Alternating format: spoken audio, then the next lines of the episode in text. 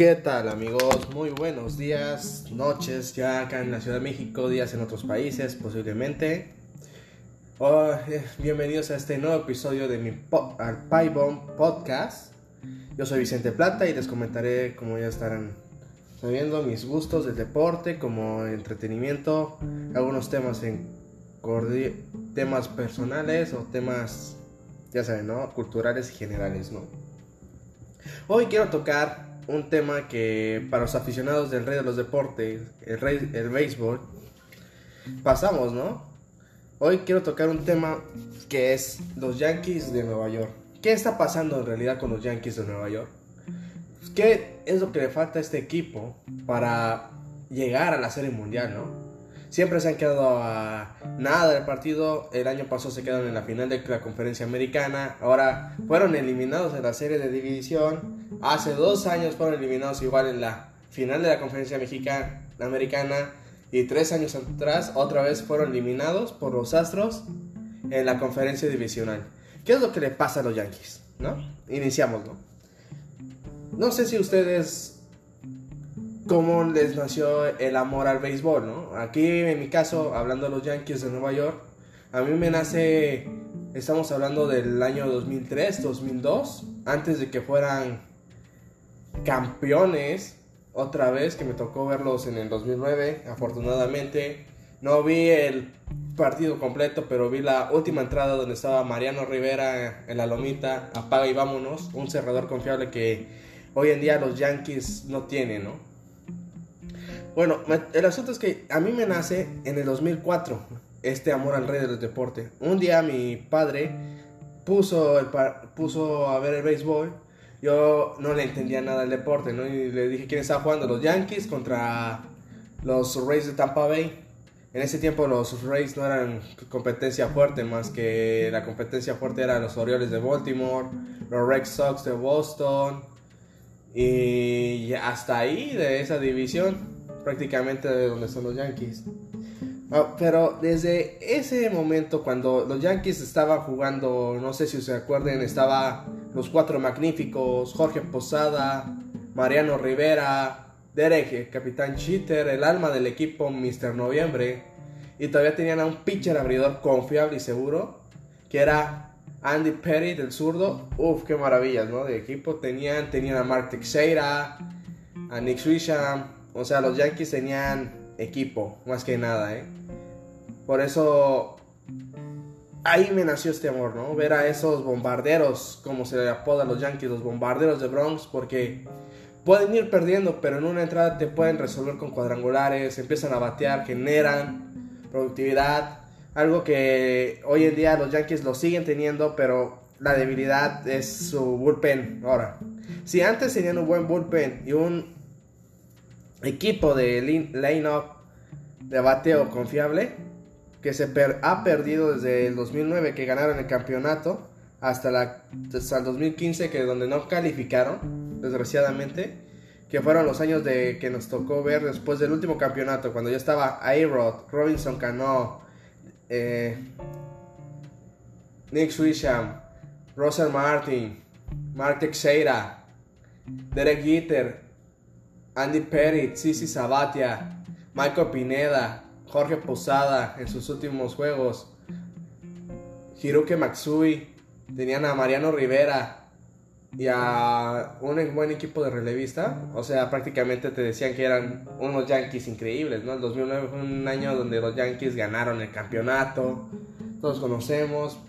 Pero a mí me ha dolido mucho la, derrota de la maldición del bambino que tuvieron contra los Red Sox el día de esa final de conferencia. Ya todos conocen la historia. Los Yankees tenían el juego de 3-0. Vienen los Red Sox de, la, de atrás. Están obligados a un séptimo juego donde prácticamente lo terminan ganando los Red Sox y se vuelven campeones. Desde ahí siento una espinita muy clavada y de tristeza, ¿no? Porque fue la primera vez que vi uno de mis equipos perder, porque prácticamente el 2004 fue donde, una, mis, los Pumas de la universidad ganaron el bicampeonato, le ganaron al Real Madrid, yo súper contento en el fútbol. En el, prácticamente en 2004 me tocó ver también el surgimiento de la era de Big Roethlisberger en los Steelers, ver a uno de los mejores tenistas que era Nadal y, yo, y Federer en sus mejores momentos, en sus mejores duelos. Y de, ahí también me nace este, el deporte del béisbol, entonces siento que todavía tengo ahí la espina clavada. Y poco a poco me empecé a adentrar, a adentrar.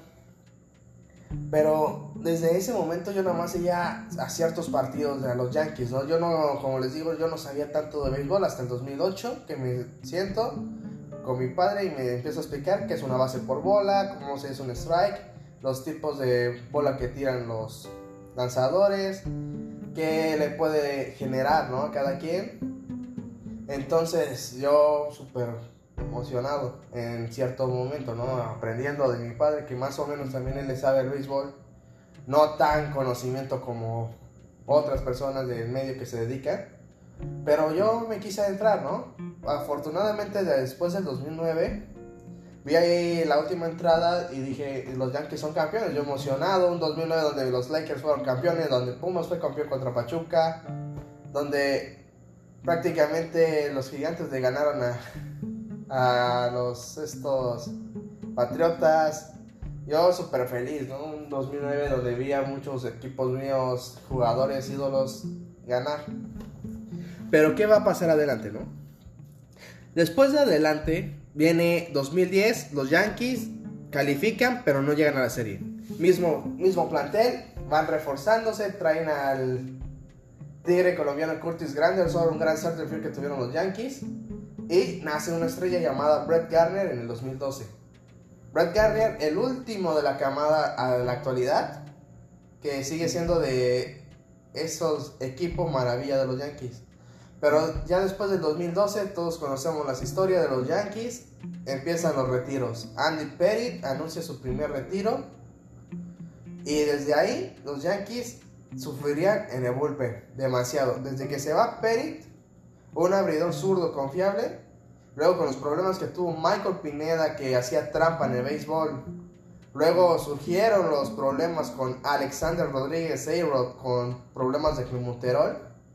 Ya se venía una debacle demasiado bajo para los Yankees, donde Girardi, que era el coach del equipo, el entrenador, estaba ya buscando opciones para reemplazarlos, ¿no? Han traído muchos pitchers los Yankees desde ese momento, desde que Pérez dice adiós, luego Posada dice adiós, tu centro te dijo adiós. Luego se dice que Mariano, Derek Jeter sufre, ya sabemos, la terrible lesión que lo aleja prácticamente de un año del béisbol. Todos tristes, sin capitán y necesitaban urgentemente un shortstop, pero no había un shortstop confiable. Trajeron a varios y sinceramente nadie se ha podido. Trajeron a Didi Gregorius para cubrir el lugar. Cubrió, cumplió más que nada con su parte de cubrir a Derek Jeter. Ya cuando regresa Derek Jeter, Derek Jeter ya era otro, ¿no? Ya no era Derek Jeter, todos sabemos de edad. Y regresa Andy Perry del retiro, juega otra vez con los Yankees, pero ya también él también se, se despide. Pero curiosamente se despidió el mismo año que Mariano Rivera en el 2014, 2015 cuando no califica a la postemporada y ya como se llama se empezaron a especular. También este al siguiente año no vuelven a calificar los Yankees, pero Derek Jeter anuncia su retiro.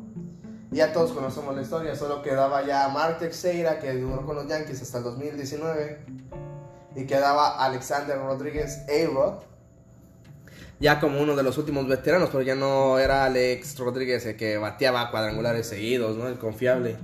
Estaba cumpliendo su papel de tercera base, o luego, lo ponían de bateador designado. Y el Arti empezó a moverle las cadenas pues a todo el equipo. Trajeron en el 2015 a Masahiro Tanaka, un pitcher japonés confiable. Que sinceramente, si vemos sus números, una efectividad de 2.80 no está tan mal, ¿no? Para iniciar con un novato japonés que era Masahiro Tanaka, que sinceramente era uno de los pitchers confiables junto con Sisi Sabatia, pero que ya se veía un Sabatia que venía de, caída, ¿no? Ya se le estaba viendo que perdía recta, la adivinaban mucho, le, le conectaban demasiado. Así que estuvieron, ¿cómo se llama? buscando alternativas, trayendo pitchers, trajeron a varios ¿eh? reconocidos que podemos ver.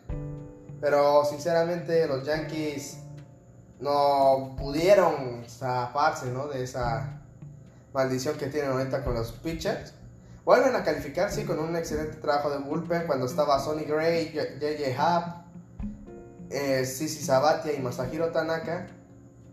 Pero otra vez, ¿no? Y Nate Dolbandi, que era su quinto pitcher antes de que llegara Happ. Pero ¿qué pasa, no? Ahí va el siguiente punto donde quiero tocar. Los Yankees tenían buen relevista, ¿no? 2016 tenían un buen equipo de picheo donde te veías unos Yankees confiados, donde califican otra vez a la serie, pero todos están eliminados en comodín. Ok, contra los Reales de Kansas City. Ok, no hay problema. ¿Cuál fue el problema en ese año? La falta de productividad en la caja de bateo. No había confiable, tenías unos buenos relevistas, pero ¿qué pasa si tus relevistas no se sienten confiados con el equipo de bateo? Si tu bateo no te genera, los pitchers no te van a aguantar demasiado tiempo en cero, porque sinceramente pueden cometer errores. Todos los pitchers cometen errores de cualquier que te conecte en cualquier cuadrangular o cualquier zona, hit doble, y esto perjudica el partido si no produce ese bateo. En el 2017 llegan novatos inesperados que nadie pensaba. Tras el 2017 que Alexander Rodríguez anunciaba su retiro, aparece un novato llamado Aaron Judge. Aparece un centro novato llamado Gary Sánchez. Brett Garner lideraba ya la ofensiva con esos novatos. En el 2017, Aaron Judge, un novato, conecta más de 40 cuadrangulares, antes nunca visto. Sinceramente, antes nunca visto en las series mayores un novato superando a que iba a ser a Beirut, una leyenda yankee. Así que Aaron Judge demostraba calidad, demostró por qué fue líder bateo, ganó el Festival de Cuadrangulares ese mismo año de novato. O sea, los Yankees iban reconstruyéndose la ofensiva poco a poco con Gary Sánchez, Aaron Judge, Brett Garner, tenían a Didi Gregorius, a Mark Teixeira, ya venía llegando Urshela, me parecer en el 2017 como tercera base. Pero tenían ya pitchers otra vez cambiantes, donde tu ofensiva te empezó a dar los partidos. En el 2017 se te lesiona Judge y eso perjudica un poco el balance, ¿no? No tenías a tu bateador fuerte, pero era un George joven que se ponchaba mucho, conectaba bolas, eso sí, mandaba a volar, pero no se ponchaba mucho, era un novato igual que Sánchez. Dos jugadores que te conectaban cuadrangulares. De ahí, los Yankees sufrieron la peor, para mí, una de las derrotas más tristes, porque todos sabemos que ahí ganaron los Astros de Houston, donde sinceramente los Yankees no pusieron mano, no tenían con que su equipo de relevistas pues estaba fallando, no había defectos ahí. En el 2018 Girardi otra vez va con ese mismo equipo. A mitad de temporada contratan a Giancarlo Stanton para reforzar el line-up, que ya era Gary Sánchez con Didi Gregorius, iban haciendo Gleyber Torres, trajeron a Kendrick Morales a primera base, tenían ya un tercera base designado un mexicano, se me olvidó el nombre de mexicano, perdón tenían ya, pero ya tenían profundos a Brett Garner, a centerfield a Mike a Stanton y a Aaron Judge. Pero, ¿qué seguía pasando ¿no? con esos Yankees? El problema de los Yankees hasta la actualidad, el problema de los relevistas. Llegan contra Boston, van Boston, tu rival de división que tú lo tenías prácticamente dominado, te derrota en la final de la conferencia americana. Y para colmo, no, me equivoco, no es la final. En la ronda divisional. O sea, Boston te elimina en la ronda divisional. Tu eh, archienemigo número uno te eliminó con su mejor arma, que fue el bullpen y su cuadro de bateo que pudo conectar las bolas. Que ahorita voy a tocar los temas de esos tres años porque eh, los Yankees no llegaron con ese mejor ritmo como ellos lo hicieron. Entonces, ellos llegan con su mejor momento y, hombre, ¿no? O sea, le terminan ganando a los Yankees de Nueva York. Ya sabemos. Desconfiaron de Girardi. Girardi estaba con los Baby Bombers. O sea, eran unos Yankees apenas de line-up joven, pero ya con unos pitchers, como dice, Sonic Gray, Tanaka, Sabatia, y estaba todavía, y ya venía Hub, y venía el último año de Baldi, y traerían a Paxton. Una serie, una serie donde los Yankees estaban buscando pitchers abridores confiables para extender lo más que puedan las entradas hasta la sexta o séptima entrada donde podría venir tu cerrador. Ya de eso todos sabemos que vino Betances, no funcionó Betances como cerrador. Hicieron ya tratos con Cincinnati. Uno de los tratos más arriesgados que hicieron los Yankees traer a, a Dory Chapman. Sinceramente, pero ¿qué pasó en el 2017? Que sinceramente los Yankees le dicen a Dory Chapman, te vamos a dar a Chicago, vas a Chicago y todos sabemos, a Dory cometió errores en esa final pero al final fue campeón. Pero sinceramente, yo no veo cómo los Yankees se iban a parar, ¿no? Tras de esos temas. Sinceramente, hablemos ahora del 2019. Llega Aaron Boone, un entrenador nuevo, con las raíces Yankees, ¿no? Eh, a ver si es cierto que el problema no era Girardi. El line-up de ese, de ese año 2019, muy bien me acuerdo, era el último año de Sabatia estaba como abridor Masahiro Luis Severino, Masahiro Tanaka, Sisi Sabatia, James Paxton, J.J. Hart y hasta ahí para contar. Antes de que se viniera Severino, tuvieron los Yankees de que contratar o buscar otras alternativas. Tenían a Luis César como relevista, a Chad Green que hoy por hoy lo mantienen, a Crinkle, a Chapman, se podría decir un bullpen fuerte, ¿no? Pero, y en la ofensiva tenías, sinceramente, abrías con Brett Garner, luego llegó Gleyber Torres, Aaron Judge, Gary Sánchez, Giancarlo Stanton, Aaron Hicks, Gio Urshela y, y Red Bear. O sea, el line-up de los Yankees era espectacular. O sea, sinceramente, ese 2019 era su año tenían todos los Yankees. Fueron número uno en producción de cuadrangulares, número uno de producción, número uno con un bateador que te conecte más de promedio. Aunque no fue ganador, tenías prácticamente todo el número uno. Conectabas carreras, fuiste la número uno de tu conferencia. Pero ¿qué pasó en la postemporada? Es la misma historia que todos conocemos. ¿Qué pasó en la postemporada? Los Yankees llegan a la final con juegos más de descanso que los Astros de Houston. O sea, los Yankees le ganaron 3-0 al campeonato, a la ronda divisional para llegar a la ronda final. Contra los Astros de Houston venías 4 días o 3 días más descansado que los Astros. ¿Qué pasó con los Yankees? Todos conocemos lo que ha pasado. Los Yankees siempre en los momentos grandes, y me lo han dicho, como Tanaka y todos, traen una de baja de juego increíble, se desploman. ¿Sí?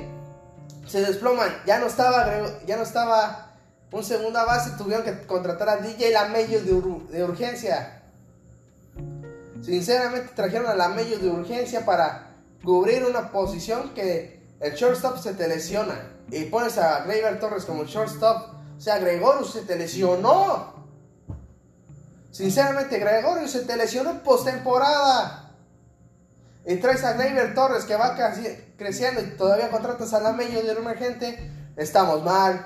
Y luego tu equipo de picheo se cae, los relevistas. Yo no sé si sea cierto eso. Tal vez en otros momentos. Porque después de que los Yankees pierden contra los Astros de Houston para alargarlo en un séptimo juego y, y regresar a Yankee Stadium para ganar el séptimo juego, le conectan un cuadro, al tuve conecta un cuadrangular milagroso a Aaron Chapman que tiró una recta sinceramente de al centro. Yo no sé para qué Chapman sigue en los Yankees. Sinceramente, podrá ser bueno, pero para lo que está ganando no vale la pena. Te está perdiendo partidos importantes, sinceramente. Chapman en los momentos de postemporadas como Tanaka y Ha y Paxton han decaído demasiado. Como también podemos hablar de line-up como Aaron Judge, el Gary Sánchez, la medio cumplía. Aaron Hicks cayó también. Tu tercera base que era la cayó. Y Greg Beard no te producía, o sea, era Gregorius, Lamello, Torres. Esos tres con Yoshi te conectaba algo podían librar. O Stanton también, pero Stanton también se la pasó en 2019 sentado, lesionado. Entonces, ¿qué hacen los Yankees? Llega el 2020, todos conocemos el problema de la pandemia. Después de este problema de la pandemia, la liga hace 60 juegos. Nada más les voy a decir, fíjense. Aquí los Yankees gastaron compraron al mejor pitcher de toda la liga que era Gary Cole el año pasado con, de los Astros de Houston. Está ganando 13 millones de dólares. Grábense eso. Ese fue el line-up de los pitcher abridores que tenía Yankees y quienes jugaron la temporada y quienes no. Gary Cole, número 1. JJ Happ, número 2. Masahiro Tanaka, número 3. John Montgomery, número 4. Y de ahí tenías a King y a David García, que eran pitchers novatos que están iniciando su carrera. Ahí va ahora. Gary Cole, de lo que produjo con Astros, sí se demostró con los Yankees, pero Gary Cole tuvo problemas con los centros, con el centro de Gary Sánchez. Entonces, Gary Cole, ¿qué le dice a la organización? Es increíble que tú no me puedas dar un centro confiable y yo te esté pichando algo, ¿no? Quiero un, un, catcher diferente. Entonces, ¿qué dicen? Pues va, traen a este chico, perdónenme, se me olvidó su nombre, déjenme repongo. Traen a este chico Higashoka, el pitcher exclusivo de Gary Cole. O sea, ahí es donde te das cuenta, ¿no? A ver, a ver, espérate, ¿qué está pasando? Tenías, el problema es desde el line-up. Aaron Boone lo sigue. Gary Cole generó en la temporada 7 ganados, 3 perdidos, con un total de ponche de, 94 strikes y una efectividad de 284. Si nos ponemos a, ver el trabajo que hizo JJ Hub, sinceramente tuvo una efectividad de 3.47 con 42 picheos de strikeout y tuvo 2 y 2. Sinceramente, si, si vemos las estadísticas, no está tan mal. Masahiro Tanaka ganó igual 3, perdió 3. También jugó 10 juegos. Tuvo una efectividad de. De 3.56. Pero de ahí, John Montgomery, David García y King tuvieron arriba de 5. Con Montgomery ganando 2 de 3. García ganó 3 y 2, que fue el más constante. Un pitcher novato que las últimas fechas demostró. Y de ahí, King, que nada más jugó ciertos partidos, jugó 9 partidos y hizo una ganada, dos perdidos, pero con unas efectividades mayores, ¿no? Luego su equipo de relevistas, todos conocemos que era el mexicano Luis César. Luego tenía Paxton en la lista de reserva. O sea, vean, tenían a Zach Brickton que lo usaron, a Dory Chapman, Holler, o sea, Holder, Green. y es increíble que ninguno te haya prácticamente salvado un partido. Sinceramente, esta temporada pintaba muchas cosas de los Yankees. Pero pasaron las lesiones, el tema de COVID. A Chapman le dio COVID.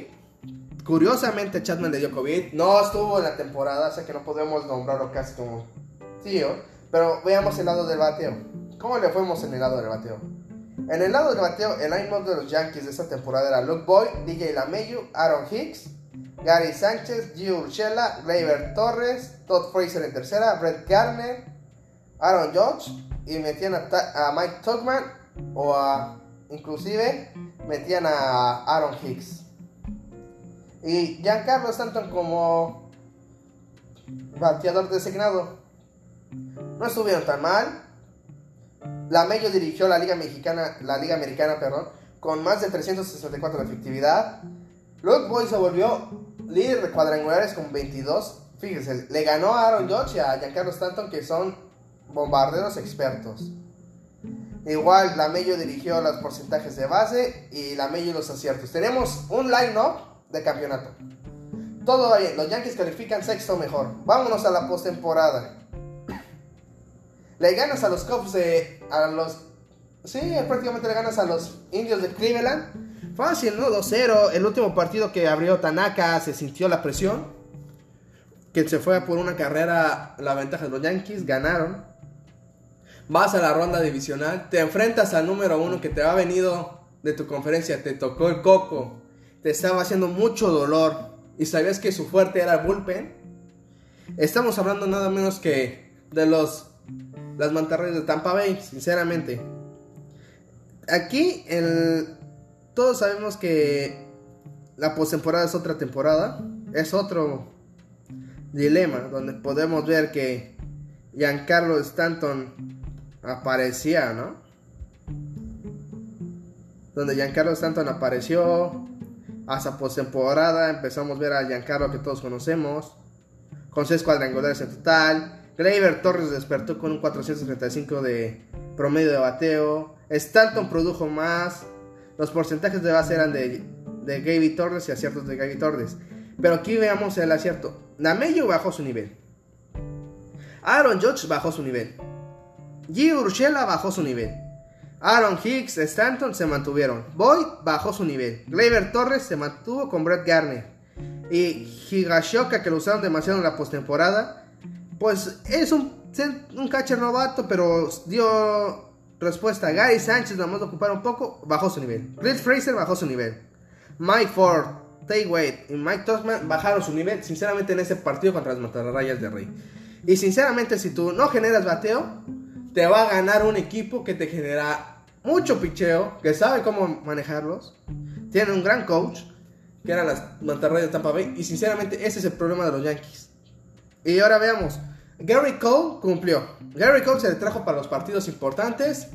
Y ha cumplido con lo que se le está pagando. 13 millones se enfrentó contra la, el line-up dos veces de los Mantarrayas de Tampa Bay. Que él gana más que todo el plantel de los Mantarrayas de Tampa Bay con su line-up bateador. Sinceramente, él cumplió su deber.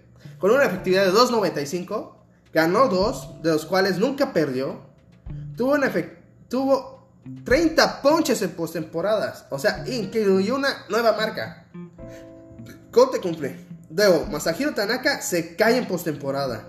Terminó con una efectividad de 12.38. Traes a relevistas a hacerte el trabajo. Zach Britton cumplió. Chad cumplió. Chadman, ni, ni, hablar, tiene una efectividad de 2.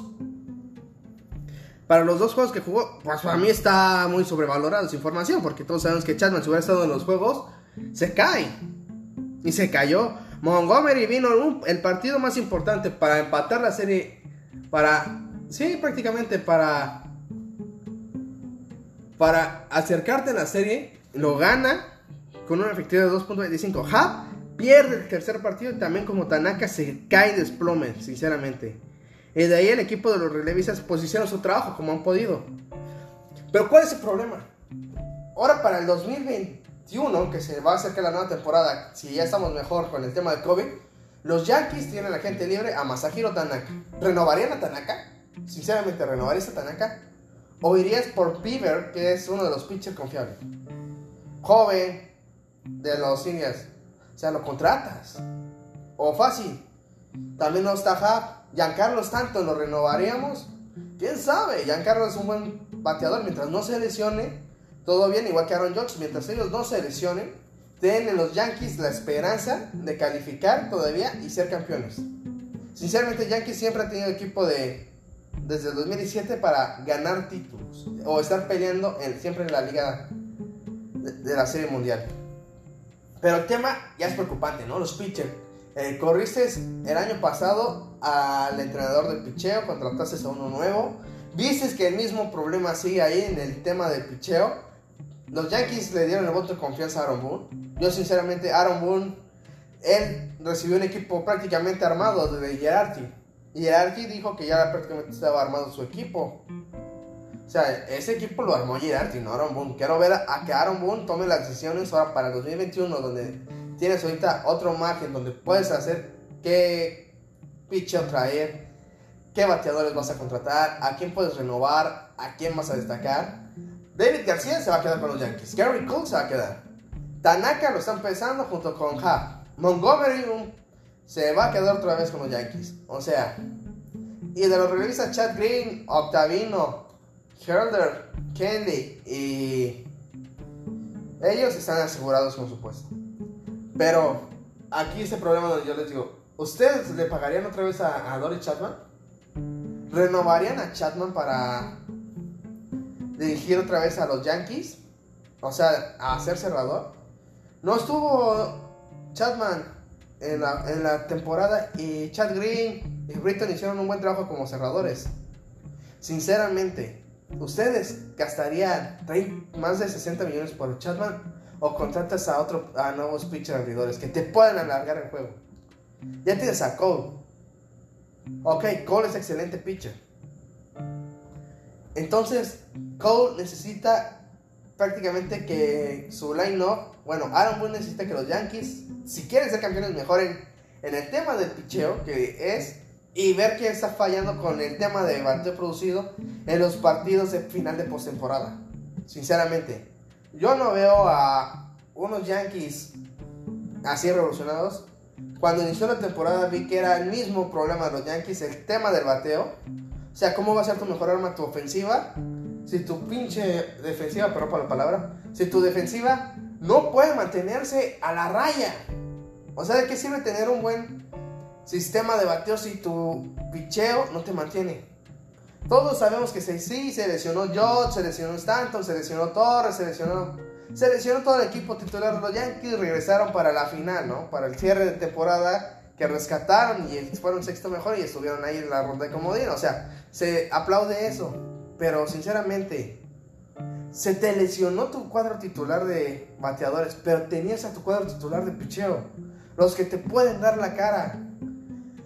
Cole cumplió con su papel, o sea, él le pagaron para ser el pitcher número uno de los Yankees, el que siempre va a dar la cabeza, y dio la cabeza. Pero sinceramente, yo no veo a Tanaka otra, posiblemente otra temporada más, pero yo ya no lo veo como para seguirlo contratando. O sea, yo si fuera ahora el, entrenador, el dueño de los Yankees, digo, ¿sabes qué? Voy a ir por pitchers que aunque sea que no me que no sean los mejores, o sea, que van a estar en la agencia libre, van a ser muy cotizados.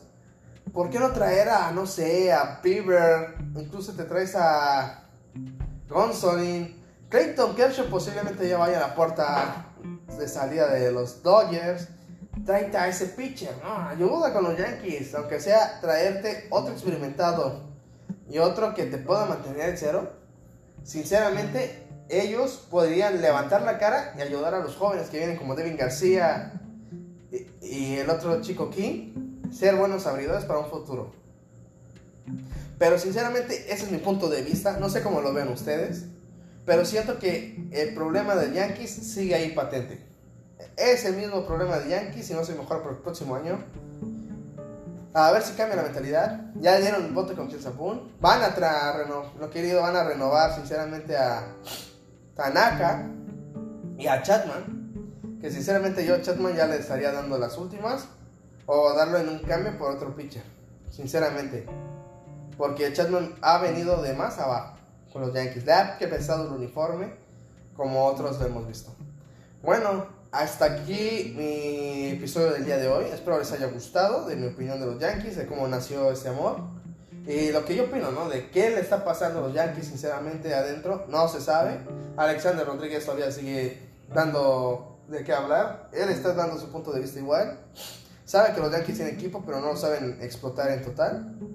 Así que, sinceramente, yo no veo cómo los Yankees hoy en día puedan resolver los problemas para un futuro. Así que el tiempo lo dirá. Ahorita el cierre de temporada tenemos a buenos candidatos que son los Bravos de Atlanta y los Monterrey de Tampa Bay. O, hace rato los Astros de Houston están acercándose un poco más a empatar la serie.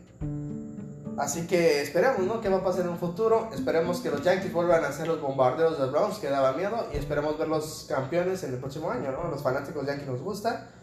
Si no, pues ya saben, ¿no? Hay que disfrutar este deporte. Sinceramente, es un deporte que a los conocedores nos gusta. Incluso hasta yo juego un juego que se llama 9 innings, donde sinceramente contratas a los mejores, armas a tu equipo. Y pues tú lo manejas, se lo recomiendo demasiado. Pero veamos, ¿no? ¿Qué pasa? Hasta aquí mi el episodio de hoy. Espero les haya gustado. Espero que me sigan en mis redes sociales. En Twitter como arroba plata. Y en Instagram como arroba Vicente. O me pueden buscar en Facebook como Vicente Plata. Parezco con el chef del balcón del Zócalo. Y a ver si me siguen. Y el que quiera estar interesado a estar como invitado y dialogar de sus temas, adelante, mándenme un mensaje. Y con mucho gusto hablaremos y tocaremos el tema. Hasta aquí mi podcast. Este ha sido el Pie Bomb. Y hasta la próxima.